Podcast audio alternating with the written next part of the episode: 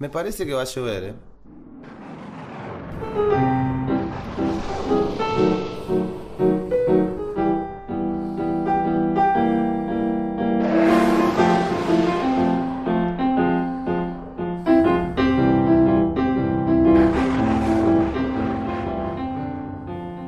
Buena gente, ¿cómo andan? ¿Cómo andan mis oyentes? Les agradezco por continuar acá. Mi nombre es Gastón, Gastón Wilhelmus y esto es Maker Show. Seguimos acá una semana más tratando de contar, contar experiencias, contar situaciones. Y por ahí es momento de recordar una cosa que me pasó hace mucho tiempo. Y fue, y pensando, porque yo analicé todo esto y lo pensé, ¿cuál fue mi primer proyecto complicado que hice? Y me tengo que retrotraer al más complejo que creo que hice, que fue en el año 1985. En mi casa había un taller. El taller era un lugar donde se guardaban herramientas, porque en realidad yo vivía en el campo y el taller era el mismo aire libre. Hay muchos carpinteros que trabajan así porque no tienen otra posibilidad y bueno, ese era el caso de mi papá que trabajaba con mi abuelo haciendo algunas cosas y, demás. Una de las herramientas más complejas que teníamos, por no decir la única, era una herramienta multiuso, creo, podríamos decirle, que tenía una marca. La marca, estoy seguro que ustedes que están escuchando se van a acordar de lo que les estoy diciendo. La marca era completina. Completina. Tenía una base metálica, un muñeco, una hoja de sierra, cero guarda, cero guía, cero todo. Tendría aproximadamente 50 centímetros por 40 centímetros. Y en ese espacio aparecían una sierra de banco, una garlopa, un taladro de punta, o sea, te permitía hacer encastre de caja y espiga, y un accesorio que si ponías otro motor te generaba un tupí o una fresadora. Mi viejo le decía, y mi abuelo, que son, mi abuelo ya no está más, pero mi viejo que es veterano, le decía el tupí. Y con eso se podían hacer, eh, por ejemplo, encastres, que era como, generaba como una media luna. esa, esa herramienta a mí siempre me pareció súper peligrosa, pero yo a esa edad, que eran 11 años en aquel entonces, en el año 1985, me animaba a cualquier cosa. La seguridad no era algo que uno conocía. Es más, todo era prueba y error, prueba y error. Mi proyecto en aquel momento, en aquel momento se me había ocurrido que tenía que hacer algo complicado. Realmente nosotros no teníamos ningún juguete, pero sí teníamos esas herramientas. Mi papá ya había empezado a trabajar en otra cosa, que era la fábrica de banderas. Entonces yo me había quedado con el control del el taller. ¿Qué ganas tenía de hacer cosas? Todas. Me la pasaba todo el tiempo pensando qué poder construir. En ese momento, 11 años, yo veía una serie animada que se llamaba Robotech. Todos ustedes la conocerán. O no, si no la conocen, les recomiendo que la vean. Eh, y ahí volvía del colegio y me ponía a ilucubrar, a pensar, a idear cómo poder hacer un robot que se transforme. Pero ese no fue mi primer proyecto complejo, porque ese nunca lo pude hacer. Es el día de hoy que lo sigo pensando. De hecho, hay algún youtuber que es inglés que lo veo yo, que no recuerdo el nombre en este momento, y el muchacho construyó un robot grande. Pero todo eso es para mostrarlo en YouTube y ganar plata. En aquel momento nosotros no pensábamos en eso. Pensábamos en el hecho de construir, de construir con lo que teníamos. ¿Y qué teníamos? Aparte de las ganas, algunos recortes, herramientas. Y esas herramientas eran la completina.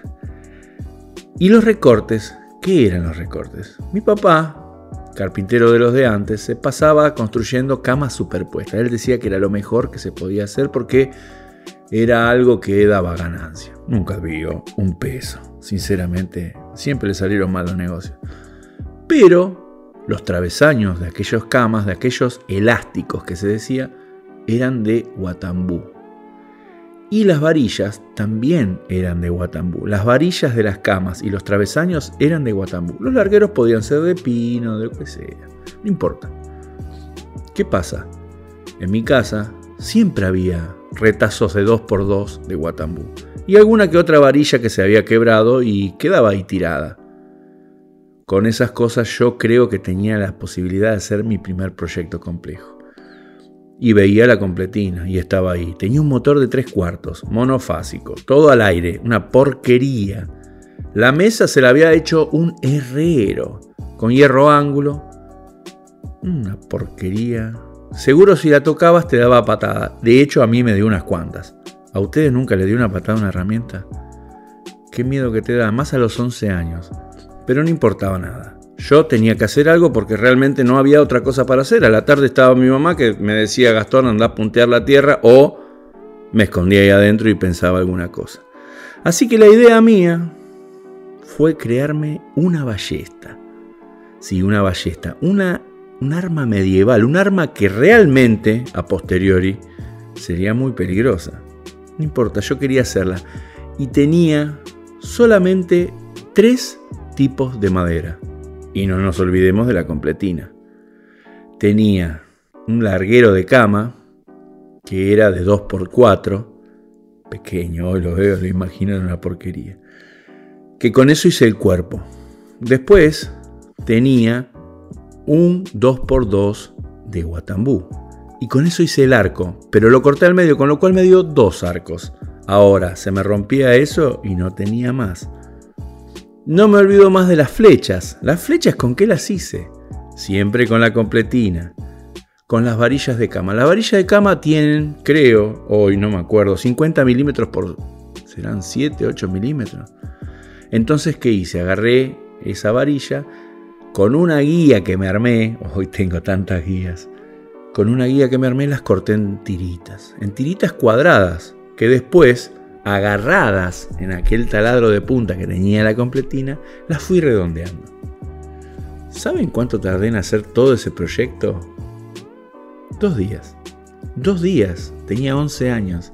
No me olvido más cuando cargué ese primer arco. El arco era duro y la piola tenía que resistir la tensión. ¿Con qué la hice? Le saqué el alambre, el cable del freno a la bicicleta de mi vieja que nunca se enteró porque o no frenaba o realmente no le dio bola. ¿Qué pasaba? Las flechas le tenía que poner un clavo, algo en la punta para que se clavaran. Yo pensé que iba a ir de cacería. ¿Qué voy a cazar? Por Dios. Sin embargo, la construí para que se clavaran en algo y las tiraba contra los eucaliptos. Yo vivía en una zona que tenía muchos eucaliptos. Si quieren saberlo, es el dique Rollero. Es un lugar que está en la provincia de Buenos Aires que tiene un dique, aunque ustedes no lo crean, a 45 kilómetros de la capital federal hay un dique y es inmenso. Es gigante, pero está lleno, lleno de eucaliptos. Y ahí clavaba las flechas. ¿Qué pasaba cuando clavaba las flechas? La punta las ajaba y las partía. La cola, ¿con qué hice la cola de la flecha? Con plástico que sacaba de las botellas de lavandina. Ese fue mi primer proyecto. Pero ¿qué pasaba con la flecha? Las flechas se dejaban, las flechas se rompían y se perdían, o se iban tan lejos que las dejaba de ver y no las podía encontrar nunca más. Y no se me ocurrió mejor idea que para que no se me ajen, ponerle un anillo de aluminio en la punta. ¿Y de dónde lo sacás? Si vivís en el medio del campo no tenés un peso y encima tenés 11 años. Y no tenés que ver que tu mamá te descubra, ni menos que menos tu papá, porque te iban a destruir eso que vos estabas fabricando. Me subí sigilosamente al techo y le saqué una varilla a la antena. Ustedes imagínense, imagínense a los 11 años colgado de allá arriba sacándole las varillas a la antena para cortarlas y hacer anillitos y con eso evitar que se abran la punta de la flecha. ¿Qué flecha? ¿Para qué armaste eso, Gastón? Me hubiese dicho mi vieja. Por suerte no me descubrió. ¿Ustedes nunca hicieron algo que su vieja no los quería descubrir? Bueno, ese fue uno de mis proyectos. Ahora, lo más complejo que me pasó fue hacer el gatillo. Miren lo que me generó ese proyecto en mi vida, que me acuerdo como si fuese hoy. Es más, lo podría reconstruir. Es más, creo que lo voy a reconstruir. En el final de la carrera de la flecha, en realidad en el principio, yo le puse un clavo de 2 pulgadas. O de 4, ya me parece que me olvidé. De 4 pulgadas y le corté la punta, entonces quedó sobresaliendo 5 milímetros para afuera. Y ahí enganchaba la piola, aquel cable de bicicleta que yo ponía, que yo le había sacado a la bicicleta de mi mamá. Pero ¿qué pasa? Ahí el cable de bicicleta se rompía, y se rompía, y se rompía. ¿Y qué hice? Le enrosqué un pedacito de lata que saqué de una lata de conserva. Ya esto era alta tecnología. Pero fíjense cómo uno se encontraba con problemas y los resolvía y no podía googlear, no había Google, no había YouTube, no había nada. Estaba vos y la completina, una pinza, un martillito y nada más. Pero las cosas se resolvían igual. Con una varilla de 4,2, sí, del 4,2, no son del 4 las varillas, son del 4,2, armé el gatillo y lo calé con un taladro Dowen Pagio naranja que tenía mi papá. Dowen Pagio de aquella época, 1985. Es probable que ese taladro fuera nacional. Es más, no me acuerdo. O por ahí lo trajo mi tía, que fue la única que en aquella época del DM2 fue a Disney. Y trajo de Estados Unidos, me pasé a acordar a la película Plata Dulce. Un taladro para mi papá. No sé si era aquel o era el Dowen Pagio. Qué sé yo, no importa. Lo importante es que con eso pude agujerear aquella tabla de 2x4 con la cual armé el cuerpo de la ballesta. Y por ahí metí ese alambre torcido y le puse un clavo transversal y con eso apretaba y levantaba la piola que soltaba la flecha. Salía como un cohete, era una cosa de locos. ¿Y saben qué? No había YouTube. ¿Y a quién se lo podía mostrar? ¿Era Maker yo en esa época? Imagino que sí. Pero supuestamente ser maker es mostrar lo que uno hace. De hecho, hoy día trato de hacerlo. Pero eso es lo lúdico, lo lindo del maker, el resolver. El resolver con lo que se tiene y con lo que se puede. Pero ¿qué pasa ahora? Y hoy se me complica. Hoy estoy con un proyecto. Lo mismo que aquella época. Tengo un montón más de herramientas, un montón más de recursos y un montón más de conocimientos, que también son recursos. Pero sin embargo me falta lo que antes me sobraba, que es el tiempo. En aquel momento teníamos mucho tiempo para hacer esas cosas, porque otra cosa no había. De hecho, por culpa de Alfonsino, no sé qué problema, la tele empezaba a las 5 de la tarde. O sea que teníamos desde las 12 que comíamos cualquier pavada y empezábamos a jugar a las desde la 1 hasta las 5. Y a las 5 que podía haber, daban creo que los capítulos de Brigada, ah, no sé, una porquería. Usábamos todo ese tiempo y toda esa creatividad para ponerla al servicio de hacer algo. Y hacíamos un montón. Hoy día tengo mil posibilidades más, pero no tengo el tiempo. Y estoy trabado fabricando una prensa porque no la puedo filmar. Ahora yo siento, ¿por qué la tengo que filmar? ¿Qué sé yo? No sé. Por ahí para subirlo a mi canal de YouTube y decir, uh, hice un video de una prensa, pero no, no sé si es por eso. El otro día lo pensaba. Por ahí es para, para mostrar que, que hice algo que diseñé yo. Porque sinceramente tiene muchas partes copiadas, porque todos copiamos. De hecho, para eso están los canales de YouTube, supuestamente para que nosotros fabriquemos las cosas pero tiene un par de cosas que las diseñé yo y entonces por eso creo que lo quiero mostrar. Quiero que replicar ese conocimiento. No sé si a alguien le va a servir, probablemente a nadie, pero yo lo quiero hacer igual. ¿Qué sé yo? ¿Vieron cuando dicen que buscan vida extraterrestre y lanzan mensajes al espacio y no sabes si alguien lo escucha? Es muy probable que cuando yo haga un video de YouTube me pase lo mismo. Lo ponga ahí, probablemente no lo vea nadie porque no tengo muchas views. Pero me gusta hacerlo, lo hago y a veces cuesta un montón de trabajo. Hacer un proyecto que se graba para YouTube vale el doble en tiempo o el triple. Es muy complicado, pero sin embargo, uno lo sigue haciendo. Pero en aquella época, ¿éramos makers? Es una pregunta que me hago. Es impresionante la cantidad de cosas que hacíamos. Yo me acuerdo que justo había pasado la guerra de Malvinas y a mí me quedó el diseño del Pucará ese avión argentino. IA-58 Pucará se llama. Hablemos con propiedad. Tenía el ala cantilever, que se le llama. Yo no sabía qué significaba la palabra cantilever hasta que estudié en el secundario la famosa viga cantilever. Y ahí vi, uy, tiene la misma forma que el ala del Pucará. Y yo me hice un Pucará de madera. Y todo siempre usando esa completina. ¿La conocen? En serio les pregunto, ¿la conocen? Si no la conocen, pongan pausa 5 minutos, vayan al celular, agarren escriban completina. Probablemente se venda alguna en Mercado Libre usada. Podría comprarme una. No sé para qué, pero bueno, para tenerla ahí verla cada tanto y recordar aquellas épocas. Me acuerdo que mi hijo siempre le decía a mi mamá, Mónica, sin herramientas no se puede hacer nada. Pero él hacía, él ilustraba muñecas.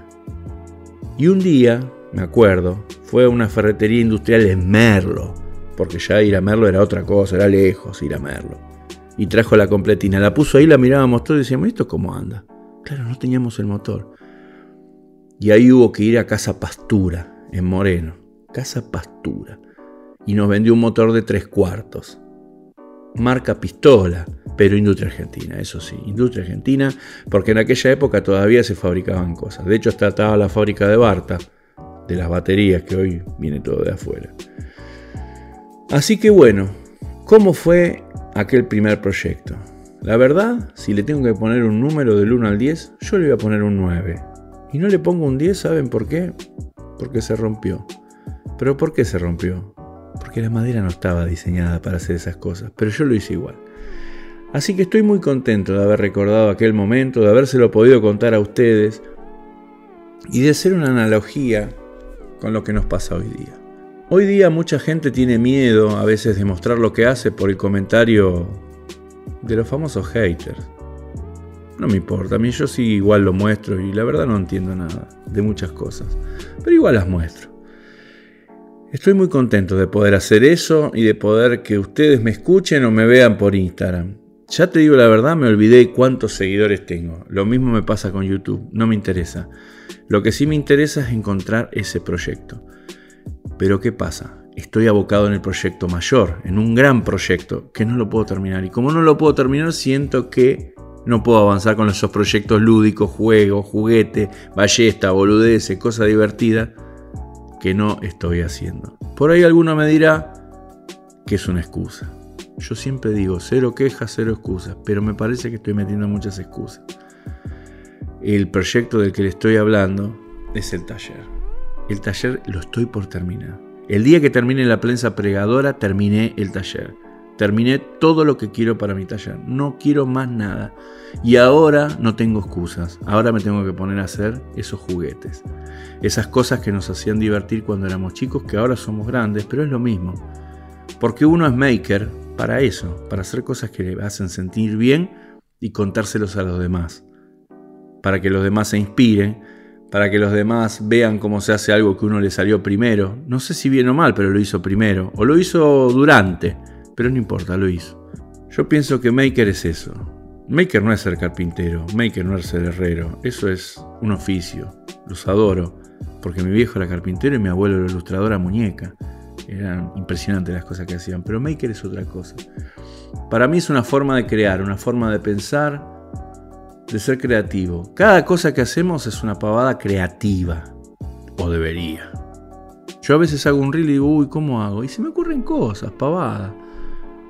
Obvio que son por ahí muy simples. Algunas, por ejemplo, la mesa que hice para el torno. Para otros no son simples, porque de hecho mucha gente me felicita. Y ojalá haya alguno que lo pueda hacer. De hecho, la mesa que hice para mi sierra, aquella sierra trucha que tengo, yo lo puse en la página y todo el mundo se baja los planos. O sea que inspira. Por lo tanto, me gusta esto de ser maker. Me gusta compartir con otros makers. Y hay otros, hay otros makers que realmente tienen esa, esa misma visión que tengo yo. Lo voy a nombrar uno es Pablín, eh, Pablo Murciano, que ayuda sin necesidad de, de que le paguen o que sea. El otro es el Ru, del taller de Ru. Sinceramente, un tipo muy macanudo. De ellos últimamente he aprendido algo. Creo que he aprendido algo de mucha gente. De mucha gente. Y mucha gente me ha ayudado. Y de ellos estoy muy agradecido. Pero ¿por qué me ha ayudado y por qué estoy agradecido? Porque me ayudaron a hacer ese proyecto, ese proyecto grande, el proyecto que es mi taller. Y eso a mí me pone contento. En el año 80 yo no sabía si iba a tener un taller, pero lo tenía el de mi papá, hecho con chapa galvanizada que compró una compraventa, llena de agujeros y el piso era de tierra. No me olvido más que el piso era de tierra y que cuando prendías el motor de aquella completina, la tensión bajaba y no arrancaba la heladera. Eso no me lo olvido más. Y de ahí para arriba. No hay que quedarse ahí. Yo no me quedé ahí. Lo recuerdo lo recuerdo, pero no me quedé ahí. Yo quiero ir para arriba, yo quiero tener el taller más espectacular que se pueda tener. No sé si lo voy a lograr, lo estoy intentando. A ustedes, ¿no les pasa? Si no les pasa, les recomiendo que les pase, que intenten hacer eso. Pónganse en una meta, como hice yo, como hacen muchos, y avancen. Avancen porque eso es lo primordial. Es muy importante saber que algún día no vamos a estar más en el taller porque vamos a ser viejos, porque vamos a estar hechos bolsa, porque no nos van a dar las manos o probablemente porque no estamos más y nos vayamos de gira. Entonces nosotros lo que tenemos que hacer en este, este punto que estamos hoy, aquel punto que va a ser inexorable, que vamos a estar, poner un montón de cosas en el medio. Y ahí estamos, ahí estoy yo con mi plegadora, ahí está José de Custom Maker con sus tornos, ahí está eh, Ale Glesner con sus escuadras, ahí está Pablín con su CNC y Mariano con su nuevo taller.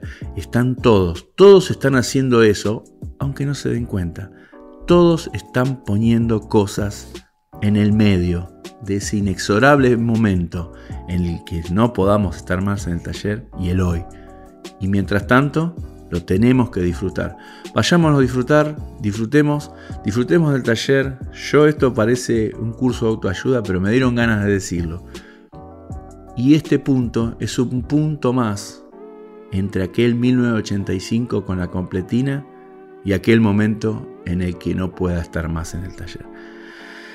Así que gente, espero que les haya servido estas palabras, estos, estos tips, estas cosas, y que, que lo hagan por, por amor, porque el taller para mí es un lugar de esparcimiento, es un lugar donde volvemos a ser chicos, donde volvemos a tener esos juguetes, donde nos podemos divertir. Y si no lo hacemos, estamos haciendo las cosas mal, tenemos que cambiar, tenemos que hacerlo. Les voy a dejar una recomendación. Hace poco conocí un canal de YouTube, la verdad es probable que ya sepan todos de cuál estoy hablando, pero yo lo conocí hace poco y me pareció espectacular. Espectacular por la calidad de las cosas que construye.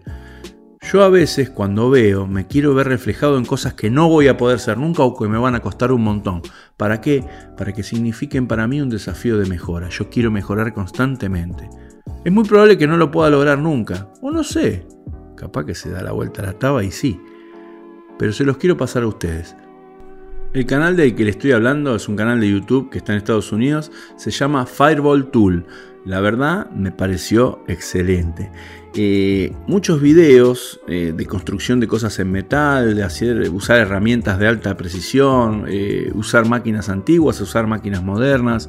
La verdad, algunos reviews de herramientas, no me importa. Pero lo importante que a mí me gustó fue la construcción de artefactos o de dispositivos que venían en la revista Mecánica Popular. Y tienen uno que vi que es una morsa con con crick, mezclado 5 o 6 utilidades en el mismo aparato que me pareció espectacular. Debo reconocer que esto yo primero, no sé si lo hicieron primero o no, pero sí primero lo vi en un canal de YouTube que se llama Recalculando, que estaba compuesto por José Torres de Custom Maker y Martín Calcaño de su canal homónimo. Pero eh, también hicieron un par de proyectos y la verdad es un formato que me encanta. Yo de hecho se lo comuniqué a José que es muy divertido y para mí, eh, a mí me resulta muy agradable ver ese tipo de contenido. Así que les recomiendo Fireball Tools, que vean este canal, que vean todas las cosas que se hacen en otro lado y que de cada uno aprendamos algo. Y recuerden que siempre veamos cosas que a nosotros nos inspiran a mejorar siempre. Así que gente, los vuelvo a saludar, nos vemos o nos oímos la semana que viene y nada, espero que les haya gustado este episodio. Chau chau. Secciones de revista, otro punto de vista, siempre hablando porque sí, criticando todo, todo de algún modo, si sabes dibujar, quiero ver que podemos hablar.